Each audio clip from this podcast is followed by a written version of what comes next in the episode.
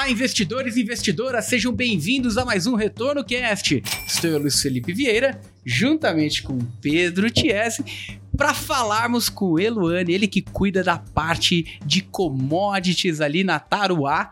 E o bate-papo vai ser justamente sobre isso. A gente entendeu um pouquinho mais das estratégias, estruturas, as teses, como funciona a casa. Então, queria começar dando boas-vindas aí, Eluane, e que você fique, fique à disposição para se apresentar aí para o nosso público. Ah, joia. Prazer aí, Luiz. Pedro, tá falando aí com vocês. É, é uma gestora independente, é, focada no mercado de ações. Nosso fundo está tá rodando há 26 meses estamos com um histórico legal. É, nosso foco são ações é, do Brasil focadas em empresas brasileiras. É, o time bem sênior, que já trabalhou junto, é, sempre olhou é, essas histórias de Brasil, então acho que a gente isso é um diferencial aqui da, da Taruá. E falando um pouco de mim, né, eu já tenho quase 20 anos de mercado, é, principalmente cobrindo esse setor de commodities, siderurgia, mineração e papel e celulose, já olha quase 15 anos esse setor. E lá na Taruá, além desse, eu olho outros também como é, setor de transportes e bens de capital, setor de construção civil também. E a gente debate bastante ali todos os setores. Então, Pô, mu conhecer. Muito bom. Agora, eu gostei do nome, Taruá. Conta pra gente o que, que significa, de onde vem, quem, quem, quem deu origem aí ao nome aí? Então, a, a origem dos sócios, né, tem, tem origem árabe, todos nós somos é, tem, temos essa origem, a gente queria um nome que representasse isso também, mercado financeiro, então daí que surgiu. É, Fortuna em árabe, é Tarwa. Aí soar um nome meio um pouco estranho, né, para os brasileiros, Tarwa, ninguém ia saber falar. Aí, aí a gente que é brasileirou, aí daí que veio Tarwa. Aí é fortuna em árabe abrasileirado. Então, que, que bacana, que bacana, que bacana. E me conta, Brasil, vocês especialistas em Brasil, e Brasil é uma dificuldade para a gente ter uma leitura de longo prazo. É, o que, que vocês estão vendo aí para o Brasil nesse novo momento, novo governo? Como que vocês têm sentido? Tá momento de cautela, tão animado, tão desconfortáveis? Me conta aí um pouquinho.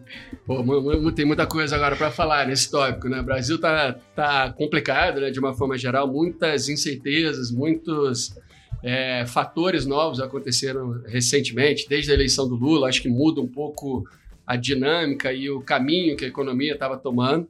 Então tem bastante incerteza, a gente está vendo juros nesse patamar aí de 13, 13,5, juros longos, né? Como bem alto, então isso dá um certo medo nos investidores, né? De estar tá, é, investindo em ações. É, as próprias empresas, né? Tem um custo de, de capital, acaba subindo, é, a linha financeira acaba com esses juros altos é, pesando né, no lucro das empresas. Então, assim, um momento bem desafiador. Mas a gente, dito tudo isso, a gente está animado no seguinte sentido, que a gente acha que esse cenário ruim está meio precificado. É, hoje é um pouco consenso de mercado, né? Tanto é que, os, é, como eu falei, os juros longos já precifica, né? Já, já precifica esse, esse patamar bem alto. A própria Bolsa brasileira ainda está baixa. Então, olhando para frente, a gente gosta de, de, simplificar assim. Quando a gente olha a foto, que é hoje, a foto realmente está bem difícil. Falar só de Brasil, depois a gente entra no mundo, né? É, que a foto já está complicada com todas essas incertezas. Mas a gente gosta de, pens de pensar no filme. É, então, o filme a gente acha que vê sinais de melhora, tá? Com inflação eventualmente cedendo, é, tendo alguma medida é, que dê um certo conforto para o mercado com relação ao fiscal para frente. A gente acha que isso tem potencial para reduzir os juros longos e vai fazer a bolsa andar. Então, a gente gosta também de pensar que assim, quem investe em bolsa e tem a cabeça a médio e longo prazo tem que ser um pouco contraciclo. Na hora que ninguém quer, acho que é a melhor hora de entrar, porque você está comprando mais barato então a gente vê esse potencial à frente, tá? Então, assim, vão ter desafios. 2023 não vai ser um ano fácil, não é aquele assim, ah, compra que vai ser aquele céu de brigadeiro, juros tá, vai a dois, que foi lá atrás. Mas a gente vê como a perspectiva e principalmente separar assim, o que, que é a foto e o que está precificado, né? Porque o mercado de bolsa, principalmente, antecipa muitos movimentos. Então, você está sempre olhando para frente e refletindo isso nos preços, tá? Então, quem fica olhando muito a foto, tá, a gente acha que está sempre atrasado, né? Você vai deixar para reagir quando está aí a foto, você já deveria ter reagido seis meses atrás, um ano atrás, tá? Então, por isso que a gente acha que tem que ser contra-ciclo. Mas realmente não está... Esse cenário está com bastante incerteza, né? Sempre teve, Brasil sempre é, foi complexa, né? E agora, com pós-eleição, né? Bastante incerteza do, do que vai ser de política macroeconômica, o fiscal para onde vai, é, os benefícios né, que, tão, que, que o, o, Lula já concedeu e já vinha numa disputa da campanha ali com o Bolsonaro. Então, isso tudo alguém tem que pagar a conta e o mercado está tá com essa pulga atrás da orelha de como é que vai ser o equilíbrio né, desse fiscal e, e por isso tudo tem que ser resolvido. Mas a gente gosta assim, como o risco hoje já está muito alto, qualquer fator que caminhe na direção de reduzir esse risco é um potencial para a bolsa andar. Então, sim, a gente está animado. Como é que vocês no dia a dia é, usam esse cenário na carteira de vocês? Porque tem gestor que é o puro bottom-up. O cara não olha cenário, ele fala, putz, eu olho essa empresa e ela está gerando lucro, então eu vou investir nela, independente dos juros, inflação, etc. Como é que vocês distanciam essas gestoras? Né? Como é que vocês olham né, e adequam a carteira de vocês ao cenário? Via, seja via buy and hold, seja girando a carteira, como é que vocês embutem isso na, no portfólio de vocês? Joia. É, isso até eu acho que é um diferencial da, da, da Taruá. É, a, gente a, gente fala, a gente faz gestão ativa, que é o que? A gente junta o top-down com o bottom-up. Ao contrário até desses fundos de valor que focam muito no bottom-up, o valuation, como é que está a perspectiva, a gente também faz isso, olha, muito no detalhe, né? Como eu falei, todos nós na Taruá temos mais de 10 anos cobrindo o mesmo setor. Então já passamos por várias crises do setor, das empresas, então a gente tem isso bem no detalhe, mas a gente gosta de olhar também, junto, junto com isso, o top-down. E para o papel entrar na nossa carteira, ele tem que passar, dar o check no bottom-up e no top-down. E aí, com isso, a gente evita algumas histórias assim, que são boas, companhias, mas que não estão com um momento favorável. É, por exemplo, sei lá, exemplo prático, setor de varejo, com, com juros subindo, varejo mais média, baixa renda, não vai muito bem, que depende de financiamento em parcelas. Então, assim, por mais que a gente goste de uma empresa dessa, acho que a gente não acha que é o momento, então a gente acaba não tendo, tá? Então, e acho que assim, principalmente em 2021 e 2022, que é desde quando a gente está tá aberto, né, a gente está com 26 meses completos de fundo rodando, eu acho que esse mercado difícil, né, de juros subindo, de bastante incerteza, exigiu até um pouco mais dessa gestão ativa. Eu acho que isso que foi um diferencial da nossa performance, é, de estar tá, assim, bem posicionado nas coisas que estão andando para aquele momento. Tá? Então é um pouco o que a gente faz, tá? Não é que a gente só, não é só a gente não, é, a gente faz também o buy and hold, mas se o buy and hold estiver funcionando também no curto prazo, tá? A gente também avalia como é que vão ser os próximos resultados da, da, das empresas, é, o que, que o mercado está olhando e, e, faz um check disso tudo. Então, é, nos últimos, no último ano, a gente até acabou mexendo o portfólio um pouco mais, por todas essas incertezas né, que eu falei é, ali no início, e procurando ver onde tem as, as melhores opções tanto de fundamento como também para esse determinado mercado. E aí a gente, assim, é, hoje a gente está com uma carteira, virou o ano com uma carteira um pouco mais defensiva por toda essa, essa incerteza de mercado, mas sendo long only, tá, e benchmark Bovespa, a gente acha que o nosso produto tem que entregar, essa, quem investe na Taruá quer ter exposição à bolsa. Então, uma vez que você já fez, ah, eu quero ter 10% em bolsa, então você escolheu a Taruá. A gente acha que a gente tem que entregar isso. Então a nossa meta é bater o Ibovespa, é, é a nossa meta número um. Então aí a gente faz essa, essa rotação no portfólio de acordo. Ah, agora viramos o ano, o momento está mais favorável. A gente estava com uma tese de reabertura de China, bem convicto nisso, gostamos das posições, o, o valuation das empresas de Vale Gerdau, por exemplo, que a gente teve, estavam bem favoráveis. A gente fez posição relevante na, nelas. Esse papel andou, subiu muito, a gente coloca um pouco no bolso e vai reoxigenando o portfólio de certa forma. Tá? No momento normal de mercado, acho que essa rotação seria bem baixa, como foi nos nossos primeiros 8 a 10 meses. A gente mexeu 10, 15% só do portfólio. Mas no último ano, né, com to toda a volatilidade de mercado, está demandando é, movimentações é, maiores. Tá? A gente não faz trade, a gente não, nem pode fazer day trade. Nosso fundo é, fala que é papai com mamãe, pela resolução que ele, que ele segue mas a gente está sempre atento a, esses movimentos de mercado também que Boa. Eu queria também aproveitar, você comentou, né, do time que tem mais de 10 anos de experiência, né? Conta um pouco como é que é, como é que é, como é, que é o time da Taruá, né? O histórico de vocês, do Renan, como é que vocês é, hoje operam, né, em questão de time, é, e os alinhamentos que vocês têm com cortistas de curto e longo prazo, porque a gente E também tem outro ponto, né? A, a gente viu uma migração, né? Isso é tradicional do mercado financeiro, do, dos gestores saindo do Rio de Janeiro e vindo para São Paulo, né? E vocês estão no Rio de Janeiro, estão no Leblon ali, é, mas pensam um pouco diferente da, da galera que fica naquele, naquele miolo ali, né? Então, conta um pouco da história de vocês e como é que vocês começaram a se divergir ali dos demais gestores do mercado de uma forma positiva, obviamente, né? Joia. Vamos lá, contando, começando até o início ali da, da Taruá, no, no final de 19, quando o Renan decidiu sair da, da última casa que ele já fazia gestão, é, ele me ligou para contar da, da ideia né, de, de, montar ali os juros ainda dois, o cenário para a bolsa estava bem bom.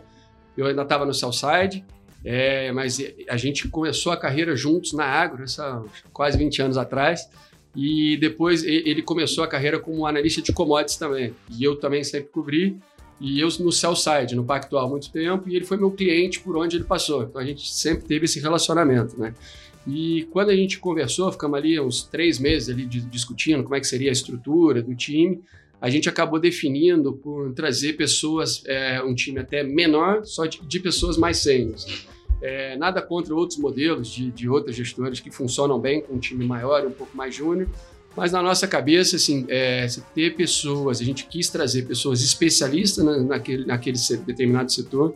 Todos nós lá cobrimos pelo menos um setor há mais de 10 anos, por já ter passado por diversas crises, do, seja do setor macro, como é que a empresa reage. A gente acha que isso é, tem um diferencial, né? E principalmente num momento como agora, né? Que você está vendo de novo um momento bem difícil, você saber é, escolher as empresas certas, a hora certa, só ter esse histórico a gente acha que, que facilita, foi um pouco isso, né?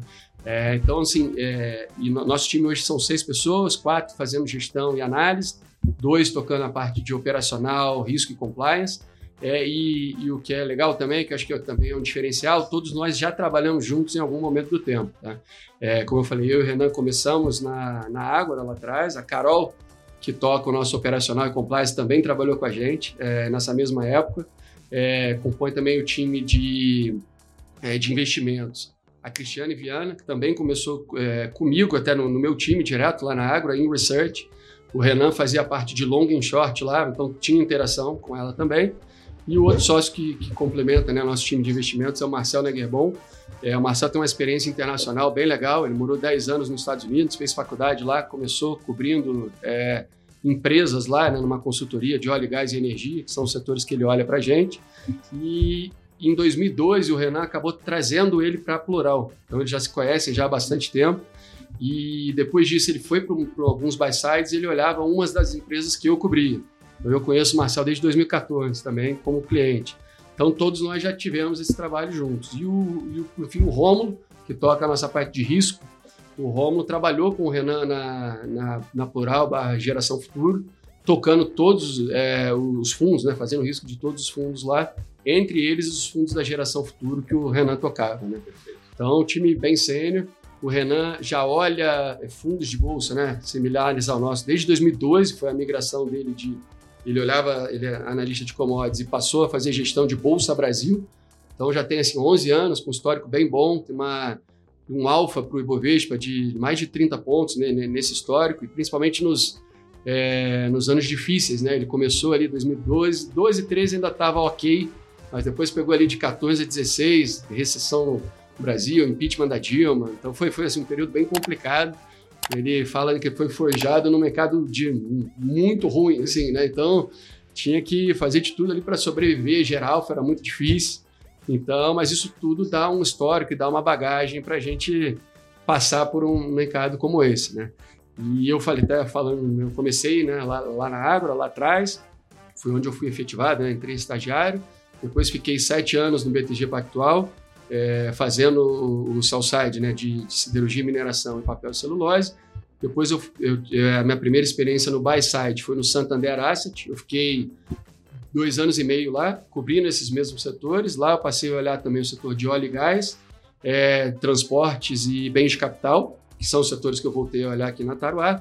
E nos últimos é, dois anos e meio antes de montar a Taruá, eu, eu recebi o convite para voltar para o seu site no Bank of America Merrill Lynch para cobrir esses setores. Eu acho que era uma coisa que faltava para complementar minha carreira, cobrir esses setores no banco internacional.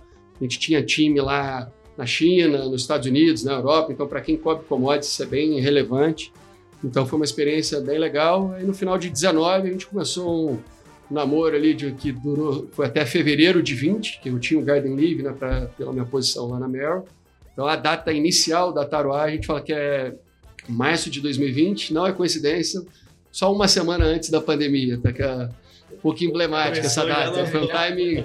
o planejamento forjado também no fogo, né? Forjado no fogo, isso aí.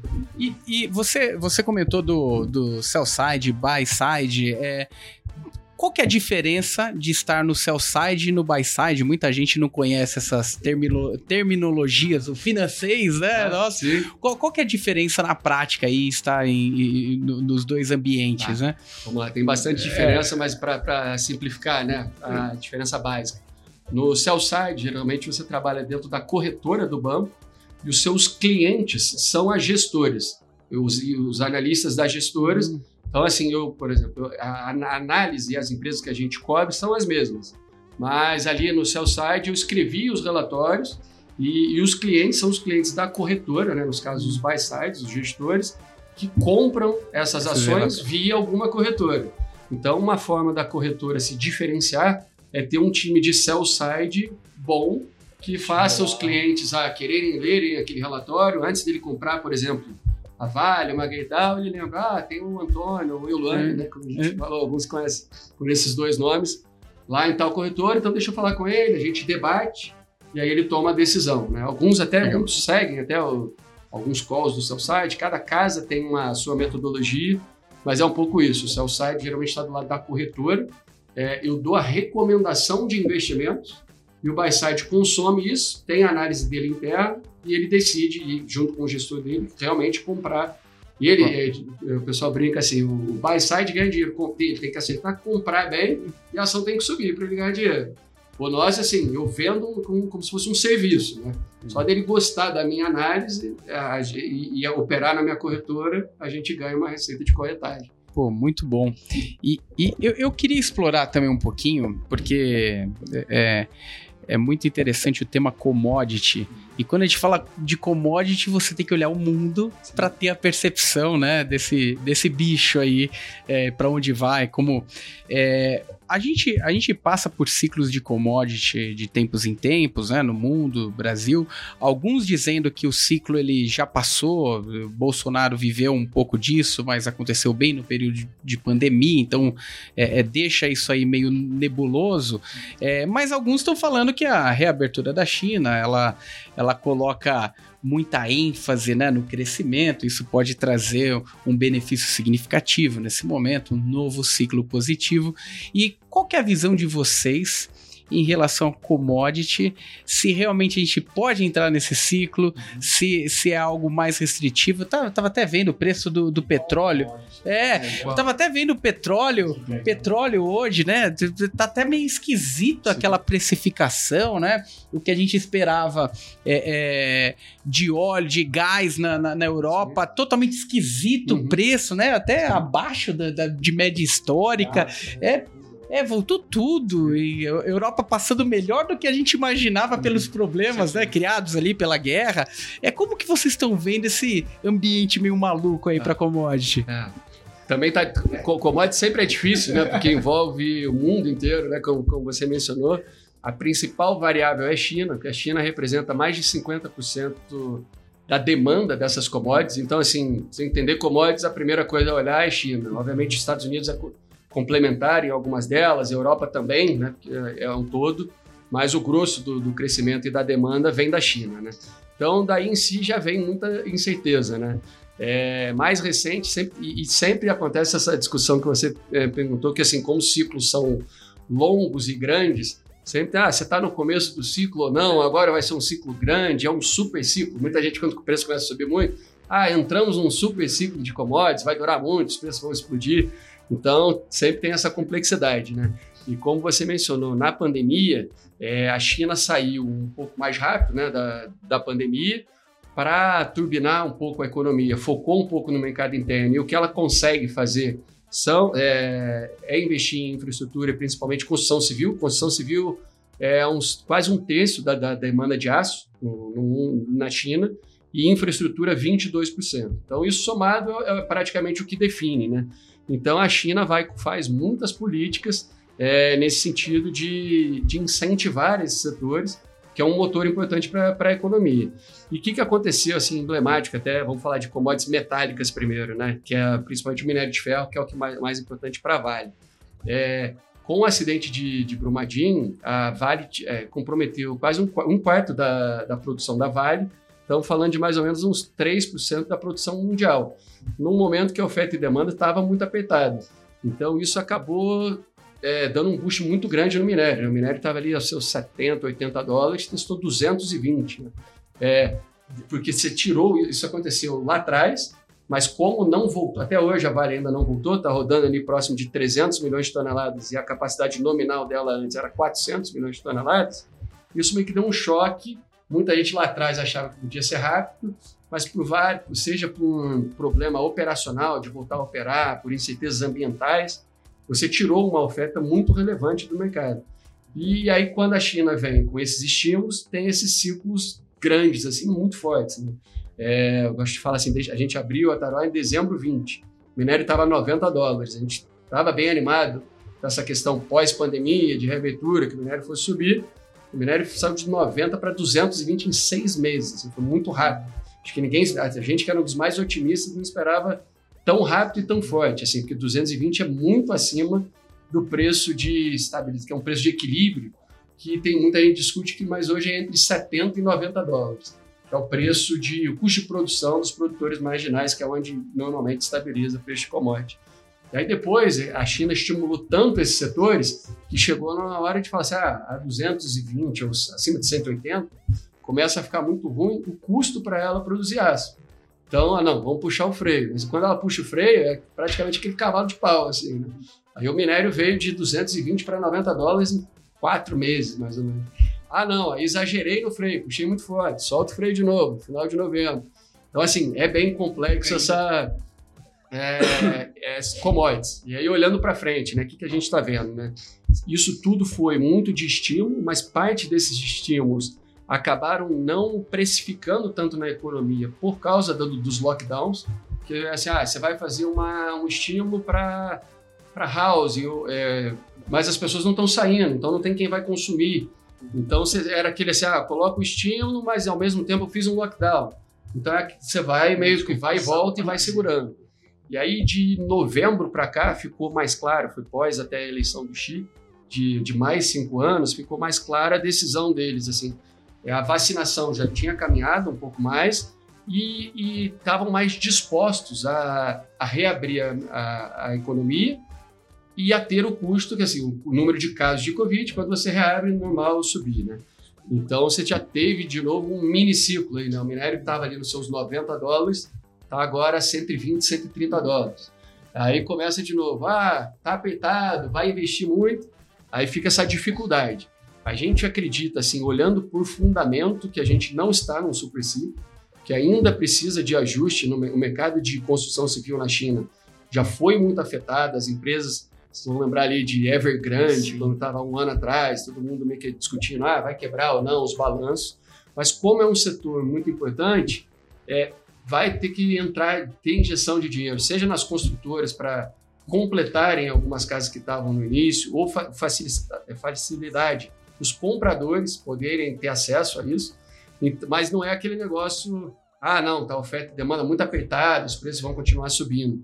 Então, agora é um momento um pouco, diria que mais de cautela, tá? A gente acha que o movimento mais fácil, tanto para o minério, fácil nunca é, tá? porque uhum. quando você olha para trás, você fala assim, ah, não, estava claro que de 90 dólares ia para 130, a Vale estava 65 reais. Retrovisor vai... fica fácil, né? É, é, não, claro, reabertura, com certeza ia dar certo isso. Falar seis dezenas, então.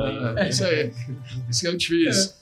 Então, assim, esse movimento, vamos chamar de mais fácil, mais trivial, que minério lá, lá embaixo, a Vale precificando já é um cenário muito ruim. Esse movimento já, já aconteceu. Agora você precisa de mais dados, é, se olhar os dados macro mesmo, seja de real estate ou de, de, de infraestrutura, que realmente esses estímulos e a reabertura está fazendo efeito prático na economia. Então, o próximo movimento é mais duro. Tá? Então, a gente acha que por agora pode tá difícil assim dar uma direção, ah, para onde vai esse minério? A gente acha que pode dar uma acomodada no primeiro semestre. Tem, tem é, a questão sazonal que favorece o preço, que é o período de chuvas, tanto no Brasil quanto na Austrália, que respondem por 80%, 90% da produção de minério do mundo. Então você tem bem menos oferta. Então isso ajuda, mas no segundo semestre que eu acho que a, que a gente vai ver se realmente esses estímulos fizeram preço ou não. Mas tem bastante incerteza mesmo. É, deixa, deixa eu fazer, tirar uma dúvida mais longa aqui na, na, na questão de teses, aproveitar o seu conhecimento aí. É, e a questão demográfica da China, não é, não é uma preocupação para esse tipo de, de commodity? No longo prazo, quando. Hã? Da população encolhendo. Isso, exatamente, porque a gente viu uma política extremamente restritiva é, da China nos últimos sei lá, 20 anos principalmente, 30 anos ali, é, cada casal tendo um só filho, é, de repente a gente vê que tem 40 milhões de solteirão ali sem uma, sem uma esposa, uhum. para onde que vai toda essa energia, o que que, que, que vai acontecer, é, e a China, inclusive, tendo algumas situações específicas ali, até causando demolição aqui, né, saindo ali, é, que, onde, que, que, ambiente que a gente tá, porque ah. não, não é fácil de tatear um país como a China, a gente não sabe quanto desses dados são confiáveis, uhum. para onde tá indo, mas nos parece algo meio esquisito ali pro longo prazo, né? Sim, então, China sempre teve essa, essa incerteza, né? Já começa pelo regime, né? Tudo ah, é capitalista, mas é socialista, consegue juntar as duas coisas, então sempre teve essa incerteza. Essa confiança dos dados, eu acho que assim, isso eu acho que já foi pior. Hoje você tem os dados mais confiáveis e você consegue olhar dados das empresas que você tem mais confiança e fazer um check com aquilo. Então, assim, ah, tem uma divulgação, ah, não estou tão confortável, mas, por exemplo, ele reporta a produção de aço, mas eu sabendo quanto de minério está sendo produzido, como é que está a conversão, eu consigo ver mais ou menos é, é, o que, que funciona. É, você falou da questão demográfica, com certeza é importante. A China tem um quinto da população do mundo, né? Então, esse já foi até um, um fator relevante. Olhando para trás, né, esse boom de China começou no início ali dos anos 2000. O processo de urbanização na China começou, que é o principal driver para a commodity. É, se tinha população no campo, no grosso, e esse processo de, de urbanização vem acontecendo. O grosso já foi, a gente acha que ainda tem espaço, tá? mas estamos falando de que saiu ali de seus 40%, está mais próximo agora de 60%, 65%. É, e a questão demográfica é relevante. Né? O crescimento populacional hoje é menor, você tem mais controles pelo tamanho, mas o lado, tem um lado bom também né, para commodities disso, que a China, diferente do que acontece aqui no Brasil, assim, para você ir para uma região nova, a cidade tem que chegar ali crescendo, alguém tomar o risco de morar lá e você vai construir. Na China, não. É, eles constroem antes de ter as pessoas. Então, você deve ter ouvido muito nos últimos cinco anos, principalmente quando tem recessão, as cidades fantásticas, né? E aí, o que, que é isso? Eles constroem uma cidade, não tem ainda venda, não tem logística, mas eles já montam tudo, seja os prédios, a, o transporte para chegar lá, e ao longo do tempo, para acatar esse processo de urbanização. Aí você tem um incentivo das pessoas ir já com uma, uma, uma estrutura pronta, né? Então, é assim, esse movimento a gente acha que ainda tem espaço para continuar. Então, olhando a China, vai a médio prazo para commodities, a gente ainda acha que é bom. Sempre tem aquela discussão do, do, do, tamanho, tá? Porque assim, a China lá atrás, como eu te falei, nos anos 2000, ela representava 10, 15% do mercado. Hoje, de commodities é de 50 a 70. É, a China hoje produz 56% da produção de aço do mundo. É muito grande. Então, assim, eventualmente ele vai desacelerar. Mas eu que já olho isso há bastante tempo, eu já vejo gente errando e apostando, ah, chegou nesse pico em 2014, em 2015, agora vai, agora vai. Eles estão sempre se renovando, uma hora é um estímulo diferente, ou agora veio a Covid, então tem que focar mais nisso. Então a gente acha que, é, que pode até acomodar, não é de um negócio que vai continuar crescendo, que é muito relevante, mas que pode eventualmente estabilizar num nível alto. E aí, olhando até para os nossos mercados, principalmente para minério, como você está tendo bastante, em inglês é depletion, né, que é a produção da, das mineradoras vem caindo é, só pelo próprio, conforme você vai produzindo né, naquela mina, é, a oferta e demanda vai se igualando, então vê, a gente não vê uma disrupção grande para preço. Muita gente fala assim, ah, agora essa restrição de real estate, preço do minério vai para 70, 60 dólares, quem, quem, é mais pessimista, a gente até não acredita nisso. Tá? A gente acha que a oferta e demanda fica um pouco mais balanceado e sempre assim, em commodities é sempre difícil de errar, né? Eu falo uma coisa aqui, daqui um mês acontece a reviravolta, porque ele, Eloane não sabe nada de minério, ficou ruim pra caramba, mas é, é, é, um pouco que os fundamentos suportam que a gente vê. Ia perguntar um pouco de performance, né? Porque a gente, a gente olha, né? Na, quando a gente vai fazer a alocação, a gente, igual você comentou, né? Eu quero ter uma exposição a Ibovespa, então eu vou selecionar ali alguns fundos para ter esse beta com relação a Ibovespa, Sim. né? E tradicionalmente os fundos long only eles têm uma, um beta equivalente a 1, ou até um pouco bem próximo, um pouco mais, um pouco menos, porque eles têm uma exposição muito para e passo ali com o índice, né? Uhum. Como é que é o fundo de vocês em relação a isso, né? Ou seja, como é que o investidor que ele vai buscar fundos de ações ali, uhum. vai dar o A, é, ele vai enxergar a cota de vocês? Tem correlação? Não tem? Porque olhando macro, né, é de esperar que haja um market timing de alguma forma ali. Né? Como Sim. é que vocês se comportam nessa frente? Tá. É, vamos lá. Como eu falei, né, como o nosso benchmark é o Ibovespa, é uma coisa que a gente pensa assim como se fosse uma corrida. Eu estou correndo contra o Ibovespa e a nossa meta número um é ficar na frente do Ibov. A gente entende que quem quer aplicar em fundo de bolsa quer bater o Ibovespa. Você pode comprar um BOVA, outras coisas, para ter aquele retorno. Mas a forma que a gente fala, que a gente também não é Ibovespa ativo. Então, assim, a gente não começa o fundo, assim, ah, tem, aqui está tá a carteira do Ibovespa, eu gosto mais de Vale, vou colocar um ponto a mais em Vale, não gosto de, de, de Petrobras, vou ter dois pontos a menos. A nossa carteira é um livro aberto, quando a gente começou, com as nossas 20 a 25 melhores ideias do que a gente mais gosta ali. E, obviamente, sempre olhando a correlação dessas empresas, uma coisa que a gente aprendeu assim já e, e melhorou até no nosso processo é ver a correlação até macro dos papéis que estão na carteira, porque às vezes você acha que a gente sempre teve a restrição de tamanho de posição, a gente não passa de 15% em um papel único e não passa de 30% setorialmente. Só que a gente também viu que quando o mercado virou ali em julho 21, é, quando o mercado fica muito ruim, é, a correlação de alguns setores expostos, por exemplo, a curva longa, vários setores tem a, o beta fica meio que um, né? Todos caem iguais. Então a gente gosta de fazer uma diversificação nesse sentido também. E outra coisa que a gente, mas como a nossa corrida é contra o Ibovespa, a gente é, classifica meio que setorialmente é, as empresas que a gente tem no portfólio. Por setor de siderurgia e mineração. Ah, eu tenho X%. Quanto isso é no Ibovespa? E vejo, por exemplo, agora a gente virou o ano, estava bem animado com essa reabertura de China é, a gente estava tava acima. Ah, estou confortável em ter uma posição over, principalmente nesse setor que é tão pesado no índice. Ah, tô, então vamos seguir. Então, assim que a gente faz. A gente faz esse um, um check, assim, de, de falar assim, ah, é, e não necessariamente a gente precisa ter, tá? Muita gente até fala, ah, seu, seu é Ibovespa, então você sempre tem aquela, aqueles papéis, aqueles setores do Ibovespa. É, por exemplo, bancos tradicionais. É, quando a gente começou, a gente não era tão, não gostava tanto da história nem, nem do micro, nem, nem do macro.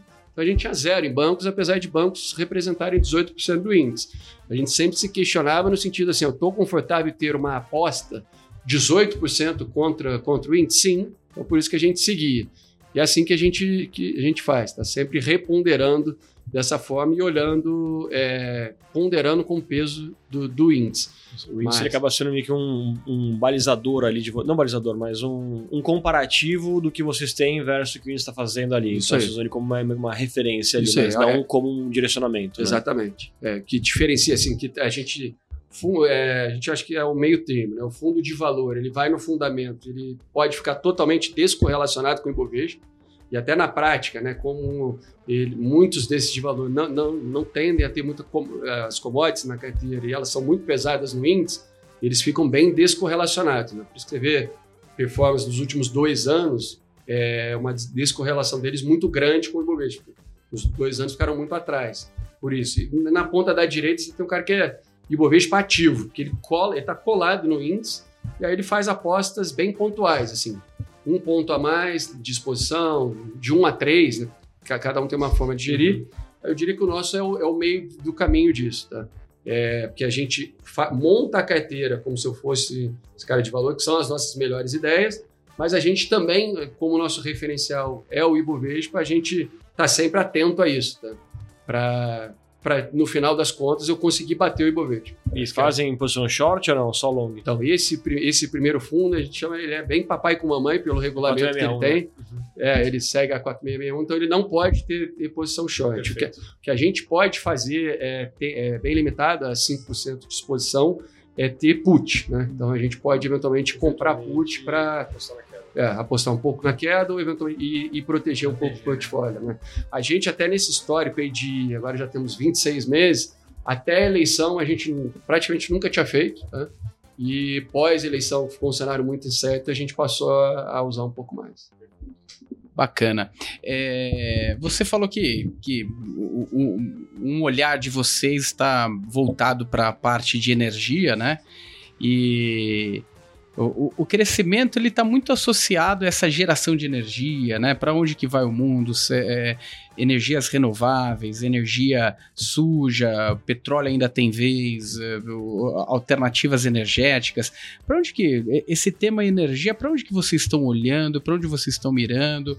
É, e, e os últimos tempos aí tem, tem apresentado soluções aí diferentes do que se esperava. A Europa tem, tem mostrado soluções aí bem, bem inteligentes ali, né? Para passar por um processo é, desafiador ali, de guerra ali no ainda é, sem, sem previsão aí de, de, de terminar, né? É, e, e para onde que vai esse tema com, principalmente a gente olhando a desglobalização, né? Os países se olhando mais internamente, quem, é, quem, quem, quem, quem não é gerador da sua própria energia pode, pode se machucar nesse processo. Sim. Como vocês têm visto? Tá. Vamos até separar até por, por cada tipo de, de energia que é, que é importante. Mas o tema principal, né? Já há uns cinco anos, mais ou menos, tem sido esse, né? De energias renováveis, crescimento de ISD no mundo, o interesse de investidores querendo energias mais limpas e menos poluidoras. É, dentro da nossa cobertura, por exemplo, carvão, é, já há muito tempo, né, todo mundo busca soluções é, de, se, se reduzir o uso de, de, carvão. A Vale é bem posicionada nisso, como ela tem um minério de qualidade. É, quanto mais minério de qualidade você usa, menos carvão você precisa para fazer o aço. Essa é uma coisa. E esse tema acho que ficou relevante, vamos separar, começar até para falar do petróleo. Por esse motivo, as, as petroleiras, ali desde 2014, 2015, o grosso é, do, da, da, da, geração de caixa dela foi focada em dividendos por esse motivo. Ah, o petróleo, quanto tempo isso vai durar? O mercado não quer mais, né? né petróleo, então, e o, e o depletion, né, voltando, né, que é a depreciação dos ativos, se você não vai investindo, ele vai caindo. Então, o que, que aconteceu? Né? Todo mundo esperava uma transição energética, obviamente leva tempo, mas eu acho que esse, essa ponte acabou demorando por, por, diversos motivos, seja por pandemia, por falta de investimento ou falta de planejamento, acabou demorando um pouco mais do que todo mundo planejava. Então, você entrou num momento que a demanda não caiu no petróleo e a oferta ficou mais restrita, é, por falta de, desses investimentos. Então, por exemplo, petróleo, a gente acredita, por mais que ah, depende do horizonte, mas pensando no horizonte que dá para a gente pensar para ações em uns cinco anos, a gente vê oferta e demanda de petróleo apertada. Né? Por mais que ah, no futuro, ah, daqui 15, 20 anos, no petróleo a, a demanda vai, vai, despencar, a gente acha que nos próximos cinco anos, por esse motivo, tá? que a demanda ainda é boa e a oferta teve várias restrições por falta de investimento. Então, petróleo é uma commodity. Você até tinha se perguntar, conta aí uma commodity. Petróleo é uma delas que a gente gosta, tá? É, transição energética, a gente acredita também em energias renováveis. É uma história que a gente gosta, até trazendo para a Bolsa Brasil, é a VEG. É, eu acho que a VEG ela, ela captura esse movimento é, de várias formas. Até entrando no ponto, né? assim, a questão energética virou muito relevante, dela principalmente né, de motores elétricos. É, o mundo está tá demandando um pouco mais isso seja de ela também ela está ligada ao setor solar, ao setor eólico. Então, assim, qualquer que seja a solução, a gente acha que vai passar pelo, pelos produtos da VEG. Então, é uma história que a gente gosta, assim, a médio e longo prazo. É, o mercado agora está até um pouco mais receoso com, com, com o case, porque foi um case, assim, nos últimos, se olhar para trás, assim, uma das melhores histórias da, da, da Bolsa Brasileira. Teve uma performance muito boa e mas sempre negociou a múltiplos altos por ter assim, essa entrega, essa perspectiva muito boa. E agora o mercado está mais cético com essa potencial recessão global, os Estados Unidos tendo que aumentar juros, a Europa também pelos problemas que passou, agora está até amenizado né, pela questão do gás que caiu, que são os grandes demandantes. Mas a gente tem uma visão que ela está sempre conquistando, é, conquistando e desenvolvendo novos mercados. Então, uma história que a gente acha que vai bem nesse, nessa transição energética, independente para onde vai. Tá? Vai me perguntar, para onde vai? Essa eu vou, vou ficar devendo, porque qualquer coisa que eu falar aqui é muito difícil, né? Tá todo mundo, tem a questão de baterias, todo mundo, a gente olha commodity metálica, ah, qual vai ser a commodity metálica que vai ser o fornecedor né, daquele combustível? Também é uma discussão bem complexa, assim. A questão de veículos elétricos, né, que vinha com, com boost grande, vários países na Europa têm metas para acabar com o motor a combustão a partir de 2025, 2030. Então, vamos ver como é que vai isso desenvolver. Mas, sem dúvida, energias renováveis têm bastante perspectiva. E aí as empresas vão ter que se moldar um pouco para adaptar essa nova realidade, porque vai ser difícil conseguir prever. Então, a empresa que conseguir reagir mais rápido, tiver pessoas ou até as matérias-primas para aquele momento, acho que vão sair melhor. Perfeito. E, e conta para mim é, as, o que, que vocês estão vendo, as principais teses Brasil aqui, é, para aquele investidor que está começando a entender mais da Taruá, gostaria de investir na Taruá, para onde que vocês estão indo com as teses atuais ali da carteira? Se é que você pode abrir um pouquinho ah, aqui para gente. Ah, vamos lá, não posso abrir muito não, cara. O pessoal até brinca. Segredo, segredo. Segredo, segredo. Mas então, como é que a gente está até posicionado? Coisa do Marco, depois posso até dar alguns nomes assim, mas até já fica o ponto assim que é como o mercado está muito difícil e está exigindo essa gestão ativa, a gente não gosta de se apegar a, a, alguns nomes, porque às vezes muita gente pergunta assim: ah, me fala aí os seus três nomes que você mais gosta. Aí vai falar: então tá, não preciso ter a Taroa, vou comprar os três nomes que ele gosta mais, faz isso, vê um consenso aí e tem aquilo lá. Mas aí ele pede assim, ele não vai saber a hora que eu mudei de ideia ou que já precificou, então essa é a dificuldade, né, de, de, de olhar só esses nomes. Foi ontem, os três nomes hoje é, são outros. né? Não muda tão rápido, mas é exatamente é. isso, né? Tem, tem essa mudança, né? Vai falar daqui um mês, ah, você tinha me falado daqueles nomes foram mal, mas ah, às vezes aconteceu alguma coisa nas próximas duas semanas aí que levou uma, uma troca. Mas que, como que a gente até falando como é que a gente virou o ano, tá? A gente estava bem animado com, com esse, essa história de reabertura de China. Então a gente estava com uma posição relevante em Vale, em Gerdau, é, o setor de óleo e gás, que a gente gosta desde que a gente abriu, por esses fundamentos que eu, que eu comentei. A gente teve Petrobras até antes da eleição. Petrobras foi uma, é, uma, uma, empresa que ajudou bastante na nossa performance, mas quando chegou na eleição, com um cenário muito binário, assim, era ou vai subir 20 ou vai cair 20, a gente não gosta de, de, de a gente acabou saindo. E Petro Rio é hoje uma, uma história que a gente gosta é, em petróleo. É, açaí é um nome que a gente gosta também, está é, tá dentro de consumo, ele é mais resiliente né, para esses momentos mais difíceis, ele consegue repassar é, inflação é, para os clientes, então um nome até mais defensivo para esse momento é, de mercado. A gente estava com o setor elétrico, de forma geral, tende a ser mais defensivo, mas ele, por mais que seja defensivo, ele estava com, com alguns fatores impactando direto, seja o preço de energia de longo prazo no Brasil caindo, é, então, por exemplo, a Eletrobras, que é uma história que a gente gosta do turnaround, via bastante potencial, é, só que como ela está descontratada em energia para os próximos anos e o preço de energia de longo prazo está baixo, o papel vem sofrendo por isso, a gente acabou reduzindo a nossa exposição. Equatorial, dentro de energia, outro nome que a gente gosta, CPFE, também é outra história. É, varejo, de uma forma geral, o mercado está bem cético né, com varejo, os juros, né, é, financiamento mas a gente gosta do nicho de classe A. É, a gente gosta de nomes tão diretamente Arezo, é uma história que a gente gosta. É, Multiplan, que é shopping, mas é uma segunda derivada desse de, de, de classe A, que é shoppings né, de, de alto nível. É uma história que a gente também tem no portfólio há um tempo. Então, acho que esses são dos, dos principais nomes aqui.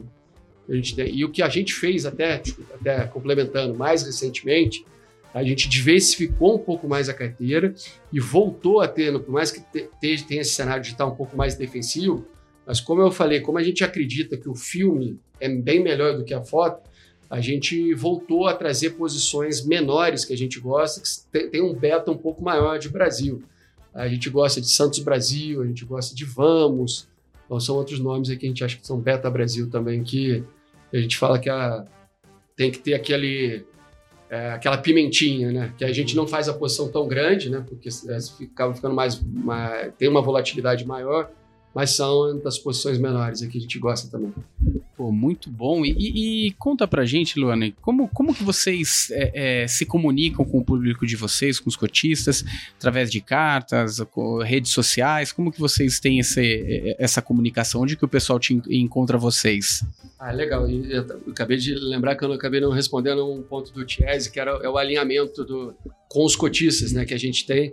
É, a gente ali abriu a Taruá é, o grosso é o nosso patrimônio, está investido 100% da nossa exposição à renda variável está investido no fundo e só não tem fundo de sócio, é o mesmo veículo. Então, onde todos os nossos cotistas estão investidos, onde uhum. o nosso dinheiro está investido, das nossas famílias, dos nossos amigos, então tem esse alinhamento bem legal. E todos nós na Taruá somos sócios da casa. Então, assim, além do, do passado, né, tá ali investido, o nosso futuro também está tá, tá investido ali, né, apostado ali. Então, eles têm esse alinhamento legal. É, em termos de comunicação, é, a gente tem o nosso site, né, taruacapital.com.br. É, a gente tem o LinkedIn também da, da Taruá, muita gente segue a gente no LinkedIn. E a gente tem também a página do Instagram também, que a gente compartilha, o que a gente coloca no LinkedIn, é, no Instagram. E quem aplica na gente, conhece, quer ficar um pouco mais próximo, né? A gente já está em várias, em diversas plataformas. É, a gente abriu na, na, na, XP ali no final de novembro de, de 2021. É, e quem, quem se aproxima, a gente tem até um WhatsApp que a gente manda um, um comentário mensal. É, a gente não, é, não faz aquela carta que bastante, muita gente faz. A gente meio que optou por, por enquanto não fazer. A gente acha assim, tem, tem muitas gestoras Aí todo mundo recebe, essa fechou o mês, você tem cinco dias. Então a gente faz um comentário bem breve assim de como foi o mês passado, como que a gente está posicionado para frente e eventualmente quem quer fazer um, é, um update acaba ou falando via WhatsApp ou liga, a gente faz uns calls de update. Então, pô, assim que a gente faz com o público, né? É, o Tiese já é parceiro nosso, já acompanha a gente há bastante tempo. É, não só ele como assim capitão de fundos, mas a Taruá também está dentro da carteira da, da SBN Gestão. O Leonardo Moraes que toca o fundo, a gente trabalhou junto no, no Santander, então já se conhece há bastante tempo. Isso é legal. É sempre, eventualmente, a gente pensa em ah, faz um, fazer um call para os assessores, ou eventualmente para os clientes. Uma coisa que a gente está aí para passar essa mensagem e estar tá próximo dos cotistas pô, muito, muito obrigado aí por esclarecer como, como tá o funcionamento, a cabeça de vocês, o entendimento com relação ao mercado nacional, internacional, ações, commodities, muita informação bacana aqui nesse podcast. Quero, quero agradecer aí a sua presença, vindo lá do Leblon, né, é. para São Paulo aqui, gravar com a gente exclusivamente, né? Obrigado demais aí pela presença, pela participação. E você que está nos ouvindo ou nos vendo, se tiver alguma dúvida, crítica, sugestão, tiver alguma dúvida com relação ao fundo da Taruá, quiser saber mais detalhes, mande também pra gente no retornocast@maisretorno.com ou coloque nos comentários aqui no YouTube. Muito obrigado mais uma vez, viu, Elane? E vocês também que estão nos vendo, muito obrigado e até a próxima.